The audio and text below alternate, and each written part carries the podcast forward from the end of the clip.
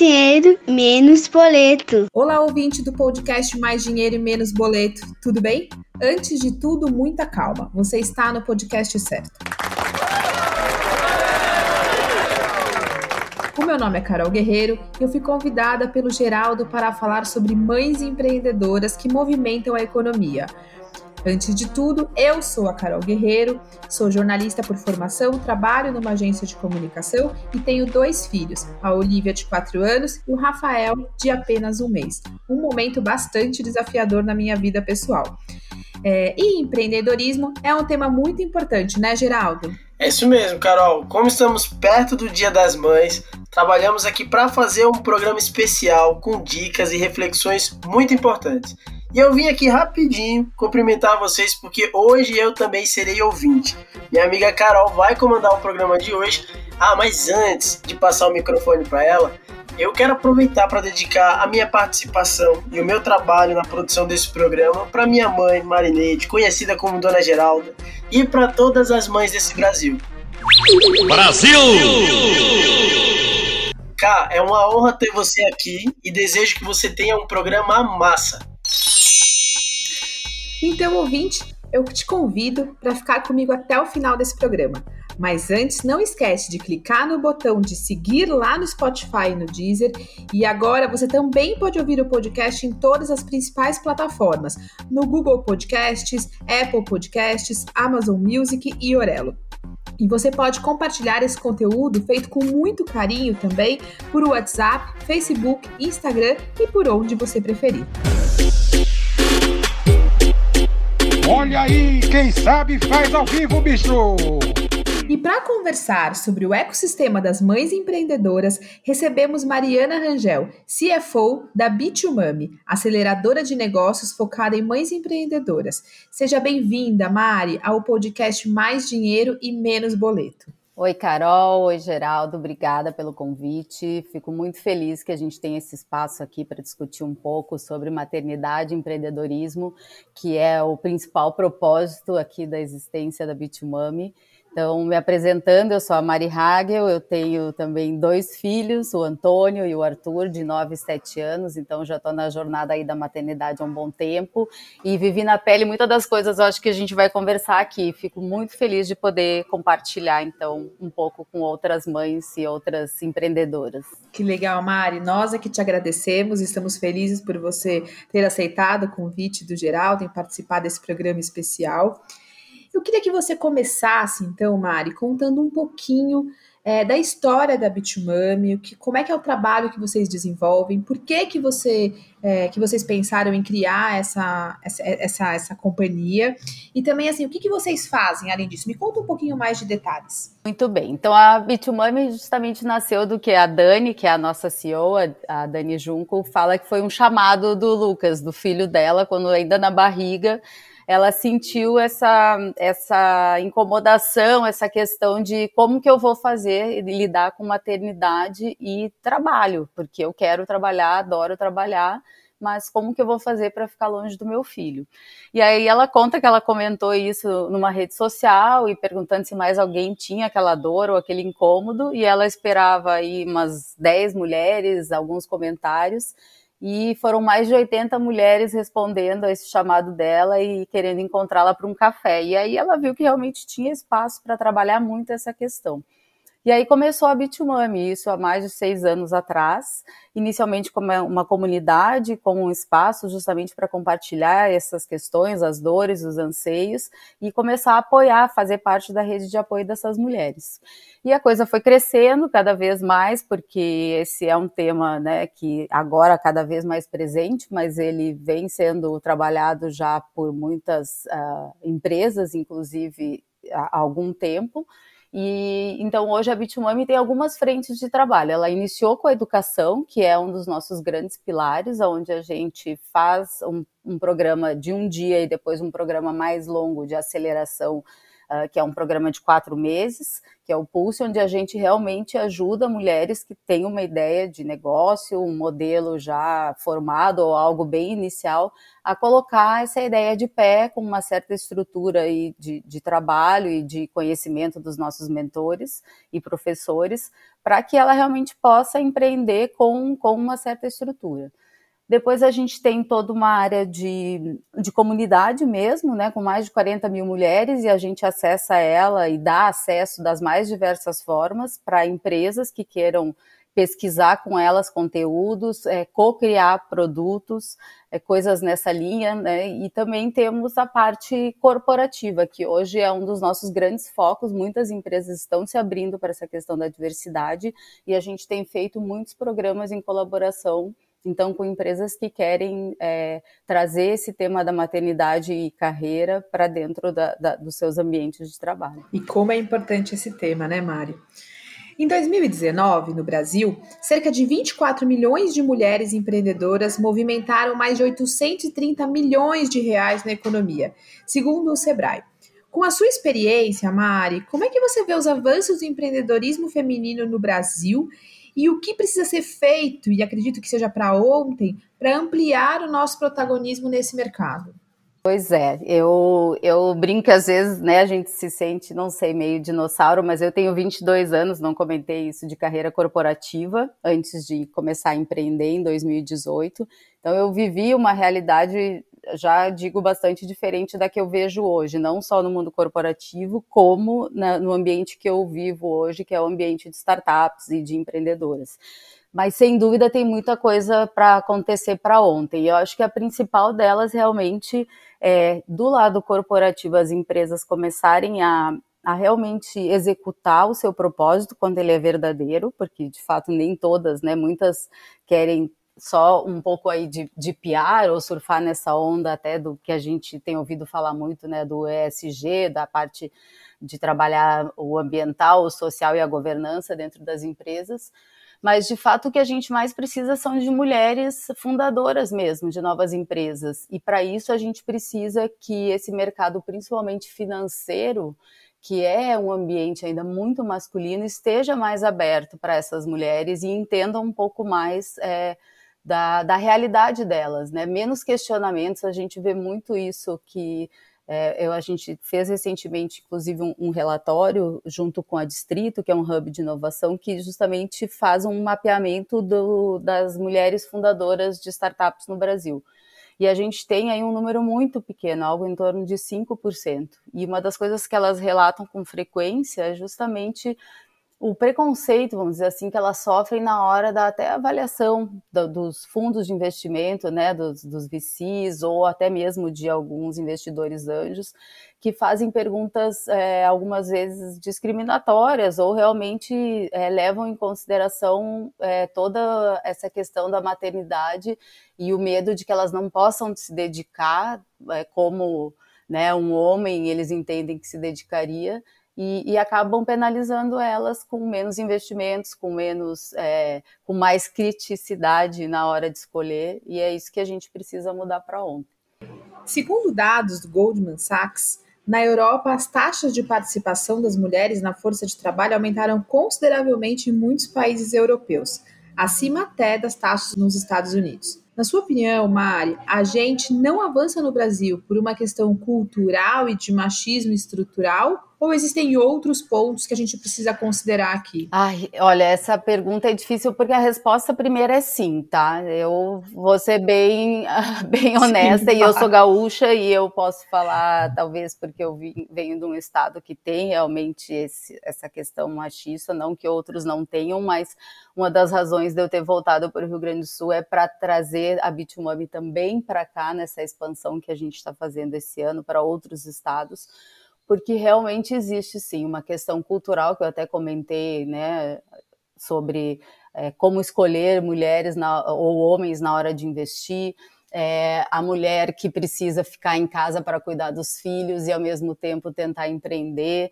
A Dani tem uma fala que eu gosto muito, que ela sempre comenta quando a gente está falando sobre esse tema, que é por que que para os homens ninguém nunca pergunta, mas com quem que vão ficar seus filhos? Quando sai ou quando vai trabalhar ou quando vai viajar, né? Então, isso é cultural. A mãe cuida dos filhos, a mãe cuida da casa, na grande maioria das vezes, e isso é um papel que, que muitas vezes acaba impedindo ela mesmo de, de, de, tomar outras frentes. Claro que isso já mudou muito, e, e mesmo aqui no, no, no Rio Grande do Sul, isso já é bem diferente, mas a gente precisa trabalhar muito essa questão cultural ainda, porque às vezes ela é velada, mas ela existe ainda muito forte dentro dos ambientes é, corporativos e, e mesmo de, de, startups. Você sabe que outro dia uma amiga minha comentou que estava atualizando o currículo dela e ela também tem dois filhos e ela falou: ah, eu tenho dúvida, eu, eu tenho dúvida se eu coloco no currículo que eu tenho dois filhos ou não. E eu falei, mas por que não colocar, né? Uma informação pessoal. Se você acha relevante, se você quer que a empresa saiba quem é você de verdade, acho que vale colocar. Mas aí tem todo esse preconceito por trás mesmo, esse machismo completamente estrutural nas companhias de hoje em dia, né? Não tem jeito. Exatamente. Eu vi um dado da Bitumami que chamou muito a minha atenção, Mari um em cada quatro mulheres não retorna da licença maternidade. Vocês conseguiram diagnosticar esses motivos? Você acredita que isso é um dos principais fatores para motivar as mulheres a empreender? Sim, a gente inclusive usa um termo, né, um, não é nosso, mas que é muito comum, que em inglês, né, é maternity penalty, que trad numa tradução literal, né, é uma penalidade que a maternidade impõe, e tem muito a ver com o exemplo que você trouxe da sua amiga. Então, se você vai é, se candidatar a um trabalho, se você ainda não engravidou e você é recém-casada, já vem, já paira no ar aquela ideia, ah, mas vai ter filho, então eu tenho que ver se eu contrato ou como que eu faço para gerir essa situação. Quando tem filho, é, é, colocada, vamos dizer, em escanteio muitas vezes, não é considerada para promoções, não é considerada para projetos novos, e quando volta da maternidade, se volta, porque uma grande parte é demitida quando volta, as que permanecem também são tratadas muitas vezes de maneira diferente, porque como se fosse aquele famoso que a gente fala café com leite. Ah, ela, ela não vai poder se dedicar muito agora, ela tem filhos pequenos, ela precisa é, sair mais cedo para levar num médico e tal. Então, isso tudo realmente é uma penalidade imposta pela maternidade que a gente conseguiu sim diagnosticar e que, graças a Deus, a gente está vendo uma mudança importante, né? Então, quando a sua amiga fala que ela vai colocar ali que ela tem filhos, tem empresas que hoje vão considerar isso como um ponto positivo dentro do caminho que elas estão buscando de dar oportunidades iguais, né, para homens e mulheres. E a gente também é, começa a ver essa mudança dentro das empresas, né? As pessoas é, é, flexibilizando jornadas de trabalho. A mãe não precisa mais mentir que vai sair mais cedo para ver a apresentação de balé da filha ou do filho ou sei lá, alguma apresentação da escola. Isso começa a fazer parte de uma rotina e ser aceito como algo natural. Né? Mari, e você acredita que esse é o principal motivo para as mulheres virarem empreendedoras, para elas virarem essa chavinha? Sim, a gente vê dois motivos. Um, que é essa necessidade mesmo por serem demitidas e aí é, às vezes não conseguirem se recolocar rapidamente e por uma necessidade financeira buscam empreender. E outras, eu mesmo já pude presenciar isso nos nossos programas de aceleração, principalmente o Start, que é um programa de um dia só, um dia inteiro, ele é bem denso, mas é onde a gente vê, mais de uma vez eu já mentorei mães que ainda estão em licença maternidade e já estão pensando o que fazer para não voltar a uma rotina padrão, que, que, talvez hoje já não seja mais tão padrão, até pelo, pela pandemia e tudo que ocorreu, mas de ter que cumprir um horário e, e, e não poder estar à disposição ou estar mais próximo do filho é, nesse momento tão importante, né, e acompanhar o crescimento. Então, elas buscam empreender, nesse caso, para poder ter uma flexibilização de, de, jornada, de poder estar mais próximo do filho. É um momento que a gente para e pensa o que fazer da vida, né? Se a gente quer continuar com a rotina do dia a dia ou se a gente quer realmente ter mais tempo para as crianças. Exatamente. Mari, a Luísa Trajano é a única mulher da nova lista da, do top 10 de milionários do Brasil. É, essa é apenas a segunda vez que uma bilionária ocupa as principais posições. Em 2017, Maria Consuelo Saraiva Leão Dias Branco entrou para essa lista. De que forma você acredita que as mulheres que estão em cargos de liderança nas organizações podem abrir caminhos para outras mulheres também chegarem lá? Bom, primeiro, é, eu acho que a Luísa é um excelente exemplo, não que a Maria, claro, não seja, mas é porque a Luísa realmente vem fazendo um trabalho e eu já pude, tive o privilégio de acompanhar algumas palestras e alguns trabalhos mais próximos. Ela tem, inclusive, né, uma atuação forte no Mulheres do Brasil, mas é sem dúvida esse o, o caminho. As lideranças femininas precisam é, trazer isso, é, ampliar essa diversidade dentro de um espaço onde elas dominam e onde elas podem realmente tomar decisões.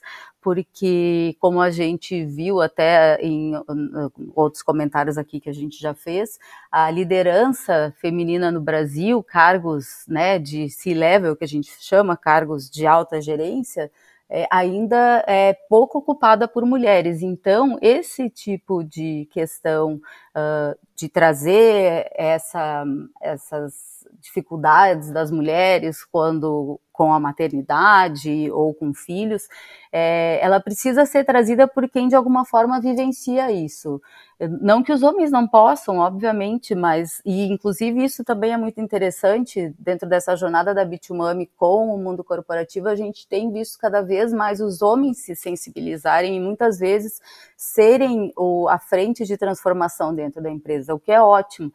Mas a mulher, ela, é o que eu sempre falo, eu, eu pratico isso no meu no, na, no minha, na, minha, questão pessoal, é, nós precisamos nos ajudar. Mulheres, não, não, queremos excluir os homens, mas nós precisamos nos ajudar, porque os homens são muito unidos nessas questões. Então, eu sempre que posso, procuro sim priorizar mulheres no meu no meu rol de, de, de trabalhos, de serviços. Então, se eu é, né, vou procurar um serviço, se eu puder dar prioridade para uma mulher que gerencia, eu vou fazer isso, porque a gente realmente tem que dar a mão umas para as outras é, e poder fazer crescer essa comunidade.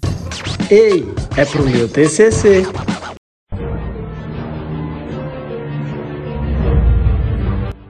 Eu vou trazer agora, Mari, algumas questões de mulheres que querem ser empreendedoras e vou pedir para você trazer dicas para essas mulheres que, assim como nós, ficam pensando no futuro da família, no futuro profissional de cada uma delas e de como é que elas vão dar conta de tudo.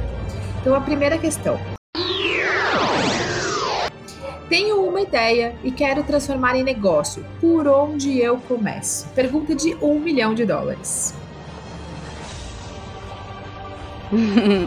Mas tem algumas coisas que parecem óbvias e as pessoas não fazem. Eu, eu, sem dúvida, digo pesquisando online, porque a gente precisa hoje usar as ferramentas que a gente tem e nada melhor do que a internet para nos dar muita informação gratuita. Então, você tem uma ideia, pesquisa se existe mais alguém com essa ideia, se existe pessoas procurando por esse tipo de produto ou serviço se existem concorrentes, quem existe, fatura como, de que jeito, quanto fatura, quanto precisa para investir. Praticamente todas essas informações que eu estou dando, elas vão estar online. E tem muita ferramenta também disponível de forma gratuita para começar a pesquisar e planejar essas questões.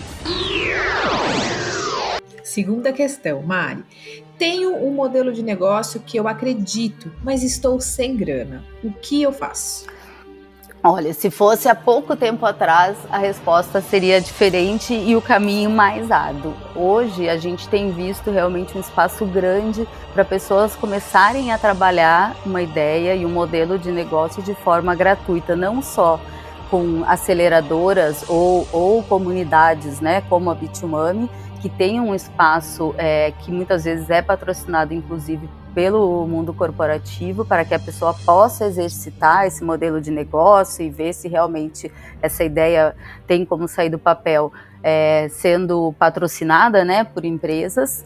E também tem o que eu comentei já anteriormente, que é o uso de ferramentas gratuitas as pessoas pensam que tudo que começa e que tem a ver com uma empresa precisa de dinheiro. Claro que o dinheiro é importante, mas tem muita ferramenta gratuita. Nós mesmos, de novo, na Bitumami, principalmente no Start, que é esse programa de um dia, a gente passa uma lista de ferramentas dos mais diversos campos, desde pesquisa, a parte de marketing, a parte de, de sites, a parte até financeira, para que elas não tenham que investir o seu dinheirinho, que nesse momento é curto, é, pagando por ferramentas que elas é, conseguem encontrar de forma gratuita. Então, de novo, internet e buscar o apoio das comunidades hoje é, transforma essa tarefa aí árdua, né, num algo talvez não tão difícil. Terceira e última questão, Mari.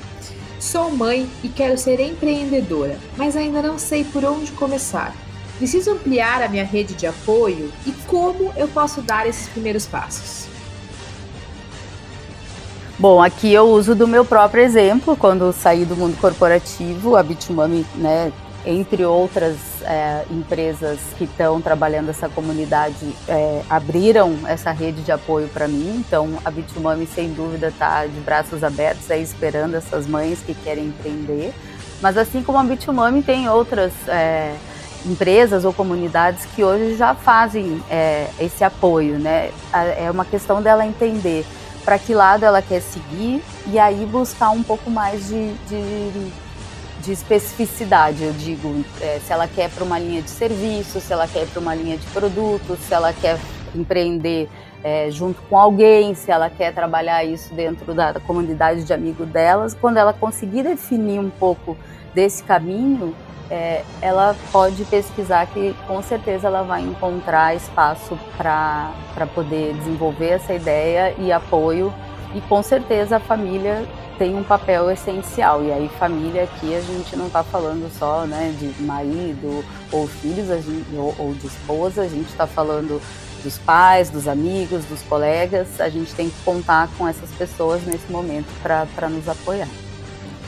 Estamos então chegando ao, na reta final do nosso programa. Ei, tu cancela ou passa pano? Vamos lá, Mari. Primeira frase que eu vou te dar. Diferente dos homens, as mulheres são multitarefas. Dão conta de conciliar seus filhos, casa, estudar, o skincare e até trabalhar fora de casa. Você cancela ou passa pano, Mari? Eu já passei muito pano. Hoje eu tô quase no 100% do cancela. Porque, de fato, as mulheres sempre fizeram essa ação aí, essa questão do multitarefa. Mas eu gosto muito de estudar a parte, vamos dizer assim, psicológica, talvez neurológica, e, e, lendo alguns poucos livros ou artigos, a gente começa a ver que, que não é bem assim, que fazer muitas coisas ao mesmo tempo não, não trazem a mesma qualidade de resultado, e mais do que isso, trazem um, um cansaço e um esgotamento que, que, que não vale a pena. Empreender é coisa para quem tem dinheiro, para quem vem de família rica ou tem um bom padrinho. Você cancela ou passa pano? Cancelo com certeza. Porque senão eu não estaria aqui. É, eu acho que isso é um preconceito. Talvez em outras décadas as coisas poderiam ser dessa forma, ou porque não tinha espaço, ou outros momentos de economia. Uh, empreender não é fácil, né? Então, é, essa coisa até que eu comentei que as mães muitas vezes buscam empreender para poder estar mais próximo do filho, de fato ela vai poder estar mais próximo, mas não quer dizer que ela vai trabalhar menos horas. Principalmente no início, é, a dedicação é muito forte, mas ela, na maioria das vezes, traz uma recompensa que, que faz valer a pena.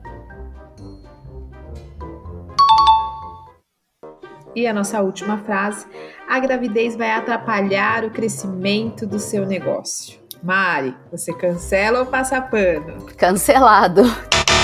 Cancelado 100%.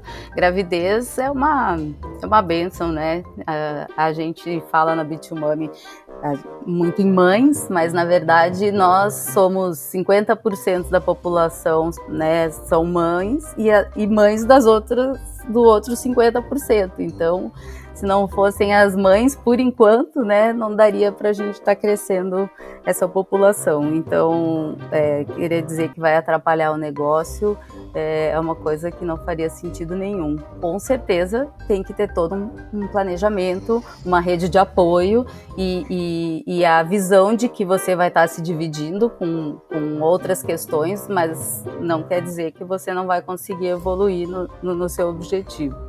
Ei, tu cancela ou passa pano?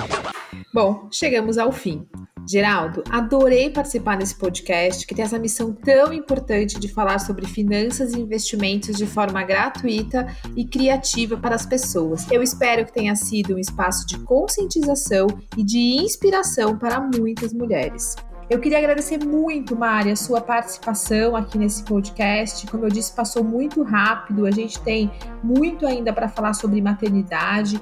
Queria dizer para vocês que é, eu e o Geraldo estamos amadurecendo, trazer outros temas, principalmente também para falar sobre carreira de mães e a continuidade dessas mães no mercado corporativo. A gente pincelou um pouco aqui nesse podcast com a Mariana Rangel, mas a gente tem muito mais para falar sobre isso. Acho que a gente precisa de um podcast só sobre este tema.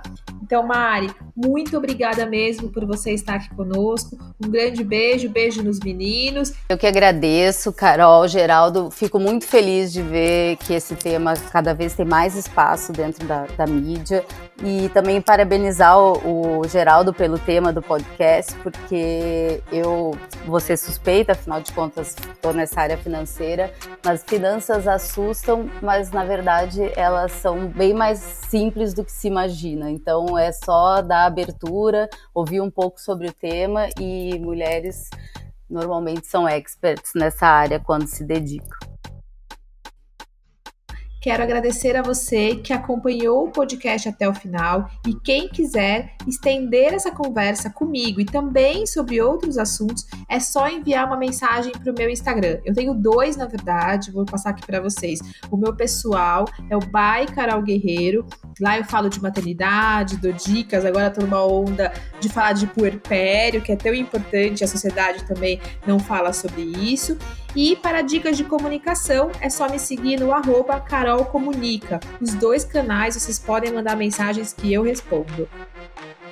Alguma dúvida, alguma dica, alguma sugestão para esse podcast ou sobre este tema ou outros temas ligados a finanças pessoais e investimentos, mande a sua pergunta pelo Instagram, arroba Geraldo Rabiscos. E muito obrigada!